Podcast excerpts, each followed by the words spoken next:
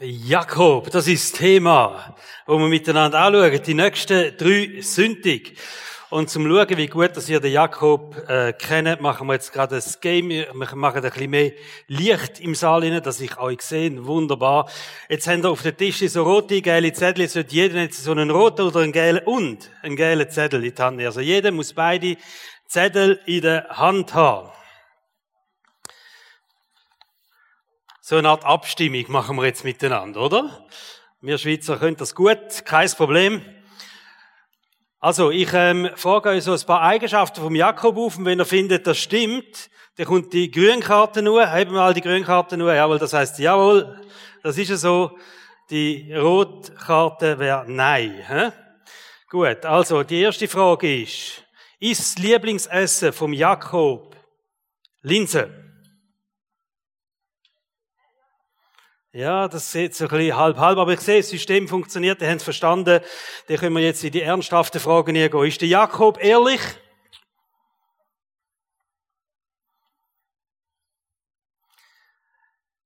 Ist er der Stammvater oder einer der Stammväter vom Volk Israel? Ihr habt das Spiel schon verstanden. Jetzt haben wir vorne, ja, es ist nicht ehrlich und dann sagen, er ist ein Stammvater vom Volk. Ja gut, also, ähm, ist er ein Betrüger? Also ja heißt grün, hä? wenn er sagt, äh, hä? gut. Oder anders gefragt, ist er einer, der immer betrogen wird? Gar nicht so einfach. Hä? Ist er ein Kämpfer? Kämpfer voll da, fließig. Mm. das sind die Besten, oder? So, ja, ich weiß nicht recht oder so. Gut. Ähm, ist er gesegnet.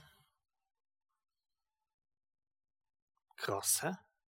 Also da sind euch alle einig. So viele schlechte Eigenschaften aufzählt und ihr sagt, ähm, ja, das stimmt, die schlechte Eigenschaft. Am Schluss sagen, ist er gesegnet und alle zusammen, ja, er ist gesegnet. Super. Also der Jakob ist tatsächlich eine Schlüsselperson in der Bibel. Er ist einer von den Stammvätern vom Volk Israel. Er hat zwölf Söhne und eine Tochter. Und von diesen zwölf Söhnen, die er hatte, sind die zwölf Stämme von Israel abgestammt.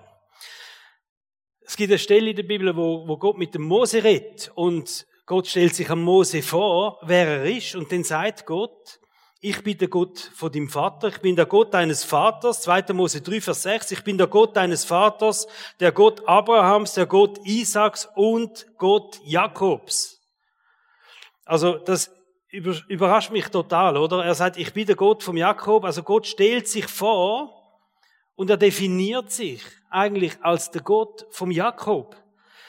Gott benennt sich nach dem Jakob, obwohl er alles andere als ein Held ist. Und du musst relativ lange in seiner Geschichte lesen, bis du ein paar Sachen herausfindest, wo du denkst, wow, da ist ein cooles Vorbild für mich. Also du musst manchmal vielleicht fast schon ein bisschen suchen, oder? Und trotzdem definiert sich Gott über den Jakob. Der Jakob ist, da sind wir uns einig, ist ein fieser Sack gewesen. Auf Zürichdeutsch sagt man das so, oder? Ein fieser Sack, ein Betrüger, ein Hinterlistiger. Der Jakob wird keinen von uns als Freund haben. Das ist so. So einen Freund brauchst du nicht, so wie der sich verhalten hat. Eine von seinen Bedeutungen heißt hinterlistig oder Betrüger. Der Namens, Namensbedeutung von Jakob. Hinterlistig oder Betrüger.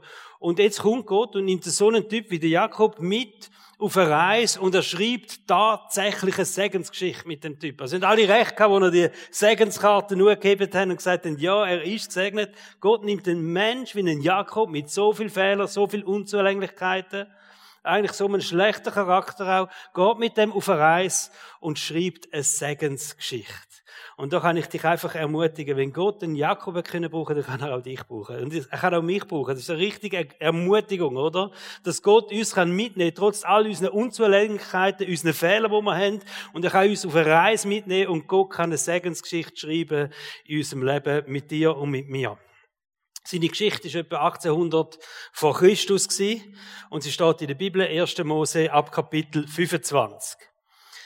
Wenn wir all seine Erlebnisse anschauen, dann müssen wir jetzt sehr sündig Zeit haben, aber das gibt einfach richtige, knackige Herbstserie, die wir machen miteinander. Und wir haben drei sündige Zeit und darum werden wir den Fokus genau auf dem haben, wo geht es um den Segen im Leben vom Jakob.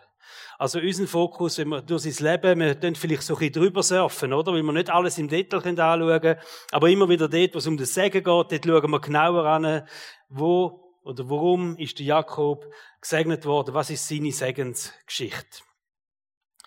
Er ist ein Zwilling und der Brüder, sein Zwillingbrüder hat Esau geheißen. Und in der Bibel steht, die haben schon im Buch eine Lampe gehabt miteinander. Also Frau, Mutter hat das festgestellt und gesagt, oh nein, jetzt endlich schwanger worden und jetzt streiten die schon im Buch miteinander. Das muss recht tun haben, da im Buch hinein. Und dann, der Jakob ist nicht der Erste, der auf die Welt gekommen ist, der Esau ist auf die Welt gekommen, aber dicht gefolgt vom Jakob. Weil, kaum ist der Fuß draussen vom Esau, hat man schon die Hand vom Jakob gesehen, weil er den Fersen gegeben hat vom Esau. Also ähm, vermutlich haben, vielleicht ist das einer von den Krach gewesen, die es hatten. Wer darf zuerst raus, wer kommt zuerst auf die Welt und so. Und äh, Jakob hat dann einfach noch schnell am Fersen gepackt und so verrückt worden ist, dass der Esau jetzt zuerst auf die Welt kam. Keine Ahnung, oder? Da können wir voll Fantasie durchgehen. Aber ähm, darum auch eine andere Bedeutung, Fersenhalter von dem Namen Jakob, weil er den Fersen gegeben hat von seinem Bruder Esau, wo es da auf die Welt gekommen sind. Über die Jugend steht gar nicht viel vom Esau. Er ist ähm, äh, vom Esau, er ist, der Esau ist ein Jäger, so, so, über die Jugend vom Jakob und Esau steht gar nicht viel in der Bibel. Später sehen wir, was aus ihnen geworden ist. Also der Esau, er ist Jäger gewesen, er ist vielleicht ein bisschen der wilde Typ gewesen, der Jakob mehr der, der sich ein bisschen um Haus und Garten gekümmert hat, so eher der bürgerliche Typ, der ruhiger Typ. Und ähm, der Esau ist der Lieblings Sohn vom Vater und der Jakob, der Lieblingssohn von der Mutter. Das ist eine mega coole Story. Da könntest du heute so richtig eine Netflix-Serie über die zwei machen, oder? Die Geschichte vom Jakob fängt eigentlich dann an, wenn wir der Bibel lesen, mit einer so einer total verrückten Geschichte. Und ich habe dieser Geschichte den Titel gegeben, der unheilige Deal. Es fängt mit einem unheiligen Deal an wo der Jakob und der Esau machen miteinander. Mittlerweile erwachsene Männer, der Jakob hat gerade ein Linsengericht gekocht. Ich hatte auch ein Linsengericht. Jetzt, mm. Super. Also Jakob hat gerade so ein Linsengericht gekocht. Esau kommt heim von der Jagd, ich weiß nicht, wie lange er unterwegs ist, total auf dem Hund, hat nicht mehr mögen. Und er sagt, hey Jakob, gib mir ein bisschen von dem Linsengericht. Und der Jakob hat gefunden, jetzt mache ich einen Deal. Der Esau fährt so ab auf das Linsengericht, vielleicht hätte er das so gut können kochen, ähm, dass er gefunden hat, ich will das haben. Ich will das haben, sagt der Esau. Ich will, ich habe so Hunger, ich will das Linsengericht haben. Und der Jakob denkt, wenn er das unbedingt will, dann ist er bereit, etwas zu geben. Und der Esau hat etwas gehabt, wo der Jakob schon lang hat wollen. Schon immer hat wollen nämlich das Erstgeburtsrecht. Der, der zuerst auf die Welt kam, hat nämlich ein besonderes Recht gehabt. Einerseits war da ein besonderer Segen gewesen, den er bekommen hat vom Vater. Und in dem Fall noch spezieller, oder? Das ist der Segen, wo Gott dem Abraham gegeben hat, dem Isaac gegeben hat. Der hat noch weitergegangen auf den erstgeborenen Sohn vom Isaac. Und das Zweite ist das doppelte Erbe. Und das hat er schon immer will. Also der Erstgeborene ist absolut privilegiert gewesen. Und der Jakob sagt, Esa, wenn du so Hunger hast und wenn du das willst, und es ist wirklich gut, ich habe es probiert, denn ähm, wenn du das wirklich willst, muss man das Erstgeburtsrecht geben. Und der Esau ist auf den Deal eingestiegen, oder? 1. Mose 25, Vers 34. Jakob gab ihm das Brot und die Linsensuppe. Esau schlang es herunter, trank noch etwas und ging wieder weg. Also zack, zack, zack und ist wieder gegangen und steht, so gleichgültig war ihm sein Erstgeburtsrecht. Und jetzt sagen wir, das würden wir nie machen. Nie. Oder wer von euch würde das machen? Für ein Essen doppelte Erbe weggeben, den ganz spezielle Segen weggeben, nein, das machen wir nicht, oder? Das macht man nicht. Man riskiert nicht den Segen wegen dem Essen, wegen dem einfachen Essen. Man riskiert nicht das ganze Erbe wegen dem einfachen Essen, das macht man nicht. Und bevor wir jetzt anfangen schlecht denken über den ESA, der das gemacht hat, nehme ich euch mit ein bisschen auf eine Gedankenreise. Nämlich auf die Reise, dass wir vielleicht auch schon in unserem Leben wertvolle Sachen, Überzeugungen oder was auch immer aufgehängt für eine momentane für Befriedigung, für, für einen einzelnen Moment. Ganz viel von unseren Prinzipien über Bord geworfen haben, ganz viel, was uns wertvoll ist, einfach aufgehängt für einen einzigen Moment. So ähnliche Deals vielleicht ein bisschen auch schon gemacht hat. Über den Esau steht, dass in dem Moment, wo er Hunger hat, ist ihm das Erstgeburtsrecht egal gewesen. In dem Moment, wo er Hunger hat, ist ihm das Erstgeburtsrecht egal gewesen. Was nützt mir mein Erstgeburtsrecht? Was nützt mir der Sagen, wenn ich Hunger habe? Von dem werde ich im Moment nicht satt, oder? Das ist seine Überlegung gewesen. Seine Bestimmung, seine geistliche Sicht über sein Leben sind ihm mit dem Moment egal gewesen. Weil er Hunger hat. Weil es einfach jetzt um das, ums Heute und Jetzt gegangen ist. Der Esau ist ein Typ gewesen, wo seine Emotionen, seine Gefühle, die er hat, seine Bedürfnisse über seine Prinzipien gestellt hat. Über seine längerfristige Zukunft gestellt hat. Einfach im Moment, oder? Das, was er jetzt fühlt, wie es ihm jetzt geht. Für einen Moment von der Befriedigung hat er seine Bestimmung aufgegeben. Das ist eigentlich krass. Und manchmal sind wir ja auch so ein bisschen Esau-Typen. Esau-Typen, das sind Menschen, die fällen Entscheidungen aufgrund von momentanen Gefühls- und Stimmungslagen, wo sie drin sind. Sie geben ihre Berufung auf, weil es einfach plötzlich mühsam wird. Es plötzlich anstrengend wird. Das, was sie denkt haben, dass Gott ihr Leben geleitet hat, wo Gott sie hinführen will, jetzt wird es mühsam, jetzt wird es anstrengend. Und Esau-Typen gehen in dem Moment auf, weil es einfach nicht mehr stimmt, oder? Sie werfen ihre geistlichen Prinzipien über Bord, weil sie gerade auf etwas anderes Lust haben. Sagen, hey, nein, im Moment, ich habe so Lust auf das und ich weiß eigentlich prinzipiell, nein, ich würde es nicht machen, aber im Moment, der Moment ist viel wichtiger. Sie hören auf, ins Reich von Gott investieren, weil sie plötzlich eigene Bedürfnisse haben, die im Vordergrund stehen. Plötzlich merken sie, nein, ich brauche die Zeit für etwas anderes, ich brauche meine Fähigkeit für etwas anderes, ich brauche mein Geld für etwas anderes, ich kann da ganz andere Sachen machen. Der Moment, wo es um sie geht, wird plötzlich höher gewertet, wie das, was Gott über ihr Leben eingelegt hat. Das sind Esau-Typen. Sie riskieren den Segen und das Erbe von Gott, weil sie Lust auf etwas anderes haben. So einfach gesagt, oder? Sie betrügen den Ehepartner. Sie führen ein unmoralisches Leben, weil der Lustmoment höher gewertet wird, weder das, was Gott über ihr Leben geleitet hat und die Prinzipien, wo sie eigentlich voll dahinter würden stehen, oder? Ich möchte etwas sagen über den Segen von Gott. Oder auch das Erbe, dass wir uns bewusst sind, um was es da geht, wenn wir, wenn wir das jetzt nehmen und anfangen, unser Leben an dem ein bisschen spiegeln, oder? Die Bibel redet davon, dass wir Erben sind im Reich von Gott. Da gibt es ganz viele Bibelstellen. Also, wir sind Erben im Reich von Gott. Und dass Gott uns segnen will und dass Gott uns segnen wird. Da gibt's gar nicht, ich bin schnell googeln und ich bin sehr schnell auf über 60 so Segensverheißungen gekommen. Wo einfach, wo ausgesprochen sind in der Bibel über unserem Leben. Vorausgesetzt, wir stellen den Moment nicht über unsere Berufung, wir stellen den Moment nicht über den Segensweg. Malachi zum Beispiel, eine von meinen Lieblingsverheißungen, wo steht, Gott wird Schlüsse vom Himmel öffnen und dich segnen. Segnen, mit Segen übergüssen. Vorher ist es gegangen um Treue von Gott, gegenüber Gott, und dem kommt das Versprechen, oder? Und da gibt's ganz, ganz viele so Segen. Wir, sollen, wir sind gesegnet, dass auch wir ein Segen sind. Alles solche Aussagen, wo man findet in der Bibel, ganz viele Verheißungen, dass wir gesegnet sind und dass wir das Erbe haben, wo auf uns wartet. Und auf der anderen Seite gibt's die Lustmomente in unserem Leben. Die kennen wir alle. Lustmomente klingt jetzt ein bisschen plakativ, aber es, es geht eigentlich um das. Die, die Momente von Lust, oder?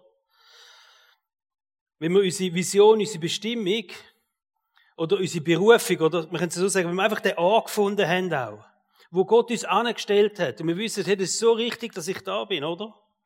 Wenn wir den gefunden haben, dann wird es immer wieder so Lustmomente geben. Das sind Momente, das sind Herausforderungen, wo uns immer wieder vor die eine Frage anstellen. Glaubst du noch an das, was Gott ausgesprochen hat über dein Leben? Glaubst du noch an deine Berufung? Glaubst du noch, dass du gesegnet bist? Glaubst du noch, dass du ein Erbe hast, das auf dich wartet? Oder zählt jetzt der Moment. Und in diesen Lustmoment, glaub mir, wir müssen so viel wenn wir Nein sagen zum Moment, weil wir wissen, wir haben das Ja zum Erbe von Gott, wir haben das Ja zum Segen von Gott. Und der Teufel wird immer probieren, dich über deine Emotionen und deine Bedürfnisse von dem Segensweg oder von deiner Berufung wegzubringen. Der Teufel wird immer probieren, über Gefühle, über Emotionen über Bedürfnis, wo du hast, wo plötzlich so, mm, ich will, oder? Er wird probieren, dich wegzubringen von dem Ort, wo Gott dich angestellt hat, von dem göttlichen Plan von deinem Leben. Wir sehen das in der Versuchung von Jesus. Wenn Jesus ist 40 Tage in der Wüste war, dann hast du jetzt alle Bedürfnisse, die du haben oder?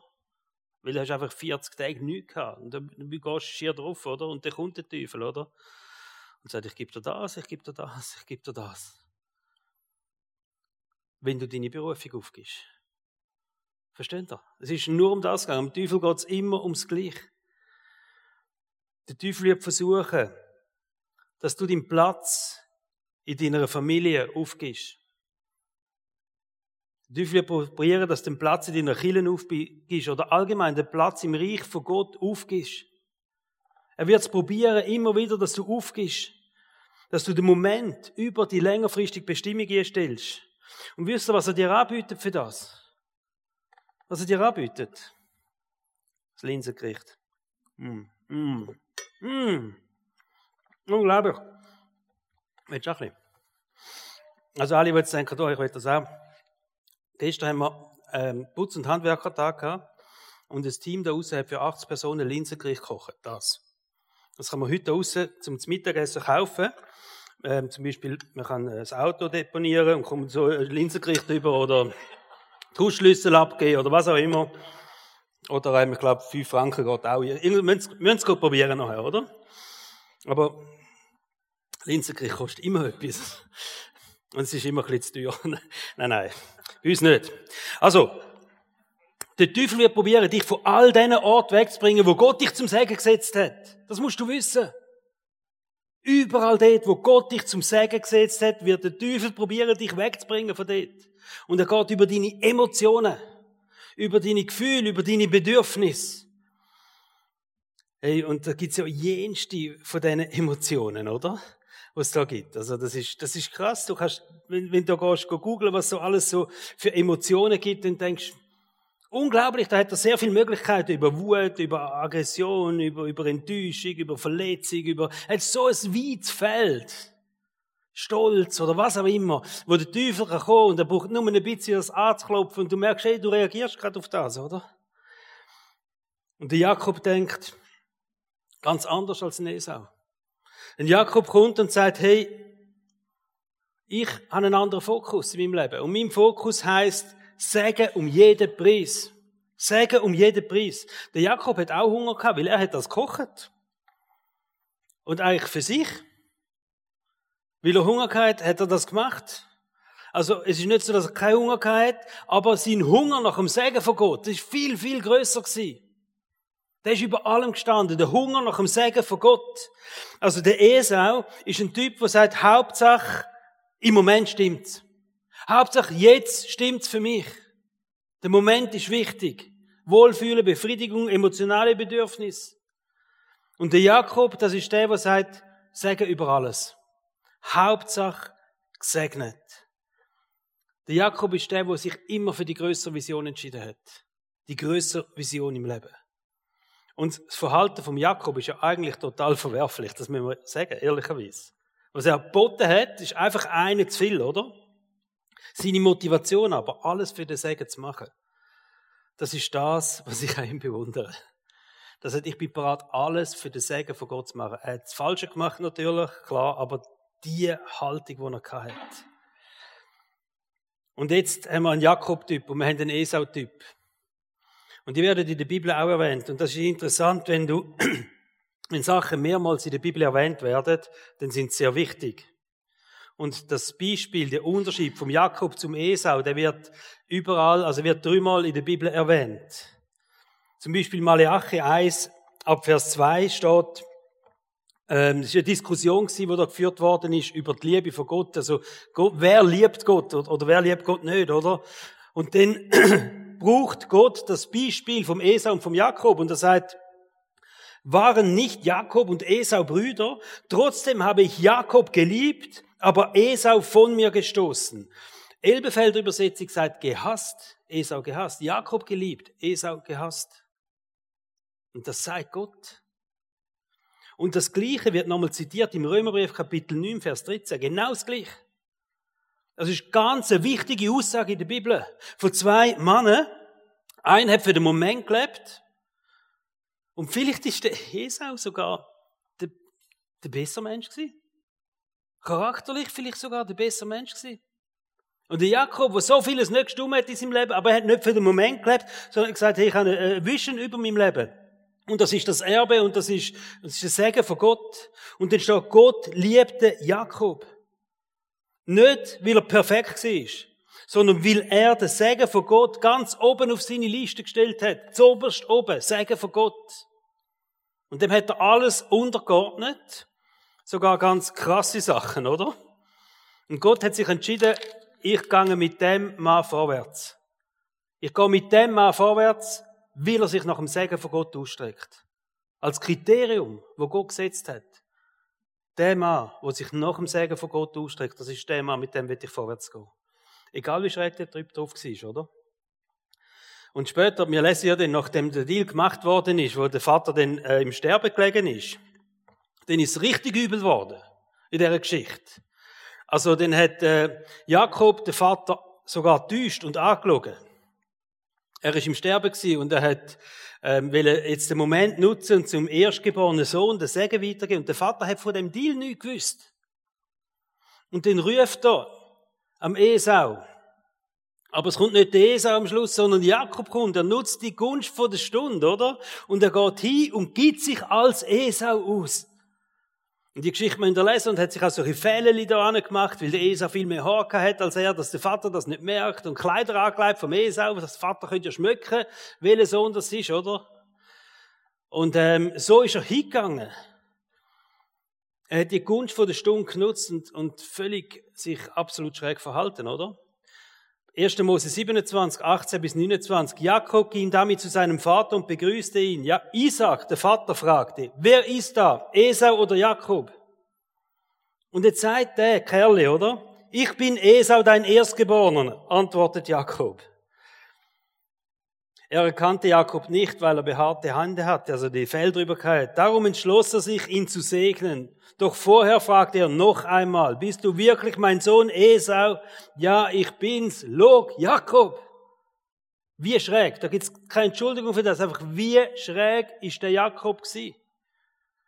Also er hat auch dieser Vision Sachen untergeordnet, oder? Wo er nicht hätte dürfen. Und krass ist einfach, der Jakob kommt tatsächlich den Segen über. Er kommt tatsächlich den Segen über vom Erstgeborenen. Unbedingt hätte er das willen. Wie er es gemacht hat, total falsch. Er hat gesagt, ich will unbedingt den Segen und ich werde alles machen. Ich werde meinen Vater anlügen, ich werde meinen Bruder betrügen, alles. Ich will den Segen. Bei allem, was er falsch gemacht hat, etwas hat der Jakob verstanden. Das Wichtigste im Leben ist der Segen von Gott. Das hat er verstanden. Das Wichtigste im Leben ist der Segen zu haben. Und jetzt können wir uns fragen, bin ich so ein Esau-Typ? Bin ich ein Jakob-Typ? Bin ich ein Typ, wo Entscheidungen fällt wie ein Esau, auf den Moment bezogen, auf meine äh, aktuellen Bedürfnisse, auf das, was mich im Moment gerade juckt, wo ich gerade unbedingt jetzt eine Befriedigung brauche? Soll ich meine Entscheidungen auf solche Moment aufbauen?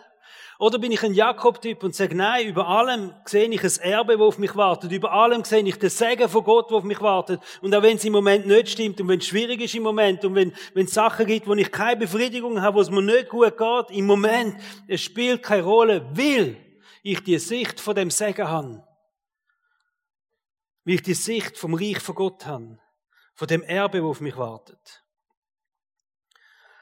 So ungestillte Bedürfnisse, verletzte Gefühle und Erschöpfungen, die führen zu falschen Entscheidungen in unserem Leben. Ganz viel. Moment, wenn es uns nicht gut geht. Wenn wir so Bedürfnisse haben, ungestillte. Wir 1. Mose 25, 30, wo der Esau kam, hat er gesagt, lass mich schnell etwas von dem roten Mahlzeit da essen. Ich bin ganz erschöpft, rief er. Also der ist, er ist Stunde gewesen, Hunger gehabt, kaputt gewesen. Und er hat gedacht, das Einzige, was ich jetzt noch brauche, ist das Linsengericht. Also es ist ganz viel emotional da gewesen, ganz viel Bedürfnis, die er hat. Und vielleicht hast du das auch schon gedacht. Wir sind ja nicht so krasse Typen. oder? Wie ein Esau. Aber vielleicht haben wir auch schon gedacht, was nützt es mir, dass ich gesegnet bin, oder? Wenn ich Hunger habe, wenn es im Moment nicht stimmt. Was nützt es mir, wenn ich weiß, dass Gott mir den Segen versprochen hat, wenn ich jetzt einfach nicht mehr mag?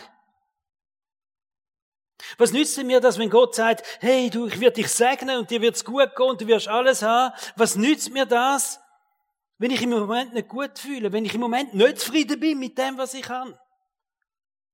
Wenn ich das verrückt macht? Was nützt mir das, wenn Gott mir den Segen versprochen hat in meiner Ehe, in meiner Familie, wenn es sexuell nicht stimmt? Was nützt mir das, wenn, wenn Gott von Segen redet, von Erbe redet und so viele Sachen nicht stimmen, wenn ich keinen Partner finde? Was nützt mir das? Was nützt mir, dass Gott mir den Segen verspricht, wenn es mir im Moment nicht gut geht? Das sind so Esau-Momente, oder? In unserem Leben. Und wir dann vielleicht genau die falschen Entscheidungen fällen. So viele Entscheidungen werden durch unsere Gefühle oder durch unsere Gefühlslage bestimmt. Vielleicht auch noch ein bisschen Typsache, oder? Aber mich kannst du recht gut steuern über Emotionen. Und fast jeder Mensch kannst du über Bedürfnis steuern, über Emotionen. Und wenn ich da gegoogelt habe, was alles die Gefühle gibt, dann staunt man, oder? Eines von der krassen Gefühle Angst. 15% der Bevölkerung haben Angststörungen. Muss man sich mal vorstellen. Scham, Stolz, gibt es gute Gefühle wie Gelassenheit, Dankbarkeit, Hoffnung. Aber da kommt wieder Trostlosigkeit. Verbundenheit kommt wieder, ist gut. Aber plötzlich wieder Eifersucht, Gier. Demut ist wieder gut, oder? Zufriedenheit, Liebe. Aber da kommt wieder Frust, Enttäuschung. Kennt ihr das? Das macht so. Da bist du drin. Und die Frage ist, an welchen Gefühlen und an welchen Empfindungen orientieren wir uns in unserem Leben? Welche Gefühle lassen wir als Steuer von unserem Leben? Welche Gefühle lassen wir als Lenkrad von unserem Leben, wo sagt, wodurch es geht? Wir stehen so schnell in der Versuchung, uns auf die falschen Gefühle abzustützen und dabei den Segen zu verkaufen. Für ein Linsengericht. Für das, was der Teufel anbietet. Momentane schnelle Befriedigung. Und wir vergeben den Segen in der Ehe, den Segen in der Familie, in der Church, am Arbeitsplatz oder was auch immer. Wir stellen Prinzipien in Frage, verhalten uns so, wie wir uns nicht verhalten Wir, haben, äh, wir wohnen seit eineinhalb Jahren in einer wirklich wunderschönen Wohnung. Das ist ein Neubau. Und das ist eine Eigentumswohnung. Und das ist mega cool, aber ich glaube, wir haben die dümmste Baufirma verwünscht, die du verwünschen kannst. Wir haben eine Mengenliste am Anfang von 72 Punkten. Und wir sind jetzt eineinhalb Jahre dort drin und seit drei Wochen komme ich nicht mehr in meinen Keller, weil die sind dort am Spitzen und machen und die suchen dort Quellen, weil irgendwo kommt einfach Wasser in das Haus hier, oder?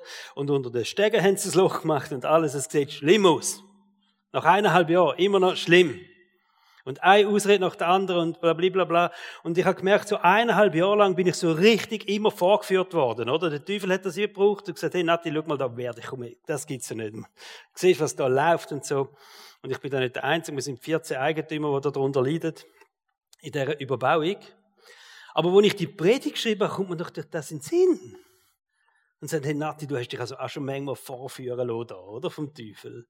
Über das, ist jetzt um deinen Stolz gegangen, oder was auch immer, oder weil jetzt ähm, einfach etwas nicht gut ist, wo du eigentlich gezahlt hast und es gut hättest und sie haben es nicht recht gemacht, oder was auch immer. Also habe ich mir gesagt, beim Vorbereiten von dieser Predigt, ich bin daheim gewesen und habe dann gesagt, weißt du was?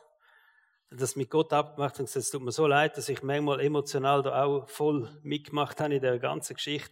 Ich lasse mich nicht mehr vorführen. Über die Gefühle. Weil ich habe andere Prinzipien. Und dann bin ich richtig happy gewesen, dass ich den Entschluss gefällt habe.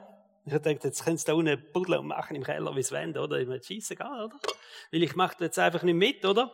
Dann habe ich richtig gefreut, habe gesagt, so, jetzt gehst du einen Kaffee, gehst du Post holen und äh, geniessest den Kaffee und ich komme zum Haus aus und ich glaube es nicht und ich gehe zum Briefkasten und irgendein Depp hat den umgefahren.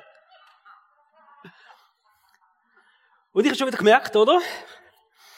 Und ich habe gesagt, nein, das hast du jetzt gerade mit Gott abgemacht und hat Helen ein ganzes lustiges, ähm, sie ist selber nicht mehr rausgekommen, was läuft jetzt da, wieso mache ich ein Smiley entgegen und einen Briefkasten, der so umgefahren ist und so. Aber ich habe mir gesagt, nein, ich lasse mich nicht mehr vorführen vom Teufel in solchen Momenten. Du musst wissen, der Feind greift dich über deine Emotionen an. Oder kann es auch anders sehen. Hinter, je, hinter jedem, oder vor, ich muss so sagen, vor jedem Segen steht eine Versuchung im Weg. Vor jedem Segen steht eine Versuchung im Weg. Der Teufel macht das so. Jetzt weisst du es, jetzt kannst du drauf schauen, dann hat er keine Chance mehr, oder? Das Problem ist, der Segen ist einfach im Moment auch nicht immer sichtbar. Segen ist ja meistens etwas längerfristiges, etwas, wo in die Zukunft rausgeht. Und wir wissen zum Beispiel auch nicht, wie reich dass der Vater vom Esau wirklich war, in dem Moment, wenn er das Erstgeburtsrecht verkauft hat. Wir lesen in der Bibel, dass der Isaac, also der Vater vom Esau und vom Jakob, erst später so richtig, richtig reich geworden ist. Da gibt es eine Stelle, wo er plötzlich eine hundertfache Ernte hat und von da an steht, er ist reicher und reicher und reicher geworden. Und rundum ist er einer von der Reichsten gewesen. Er ist der Reichste gewesen. Philister haben sogar das Problem mit seinem Einfluss und seiner Macht, weil er plötzlich so mächtig war. Aber da, wo der Jakob und der Esau miteinander den Deal gemacht hat, wo der Esau sein Erstgeburtsrecht verkauft hat für ein Linsengericht, ist der Reichtum noch nicht sichtbar gewesen. Der ist erst später gekommen. Das hat er da noch nicht gewusst. Und wenn die Bibel von unserem himmlischen Erbe redet und von dem göttlichen Segen, wo wir haben, dann ist es so, der ist nicht im vollen Ausmaß sichtbar. Jetzt nicht. Ganz viele von diesen Segensverheißungen, das sind Verheißungen, die auf unserer Zukunft liegen. Und die sind im Moment vielleicht gar nicht so sichtbar, um wie viel das so wirklich geht. Und ich glaube, wenn wir heute würden sehen, was Gott alles für Segen für uns parat hat, im Rest noch von unserem Leben, wenn wir das heute würden sehen, wir würden nicht so vieles für so ein Linsengericht verkaufen. Wir würden nicht den Segen aufs Spiel setzen wollen. Aber das Tatsache ist, der Segen ist manchmal erst später sichtbar. Und der Esau hat das ja bitter bereut, steht in der Bibel. Im Hebräerbrief, also im Neuen Testament, wird verschiedentlich äh, Bezug genommen auf die Geschichte, oder? Von Jakob und Esau. Da steht Hebräer 12, Vers 16 bis 17.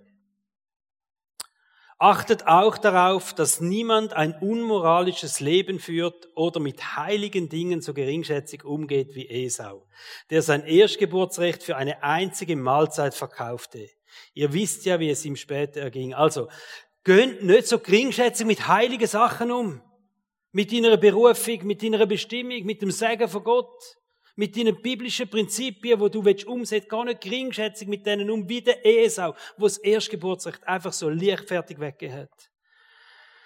Und dann steht, als er den Segen bekommen wollte, der ihm als Erstgeborener zustand, musste er erfahren, dass Gott ihn verworfen hatte. Er fand keine Möglichkeit mehr, das Geschehene rückgängig zu machen, so sehr er sich auch unter Tränen darum bemühte.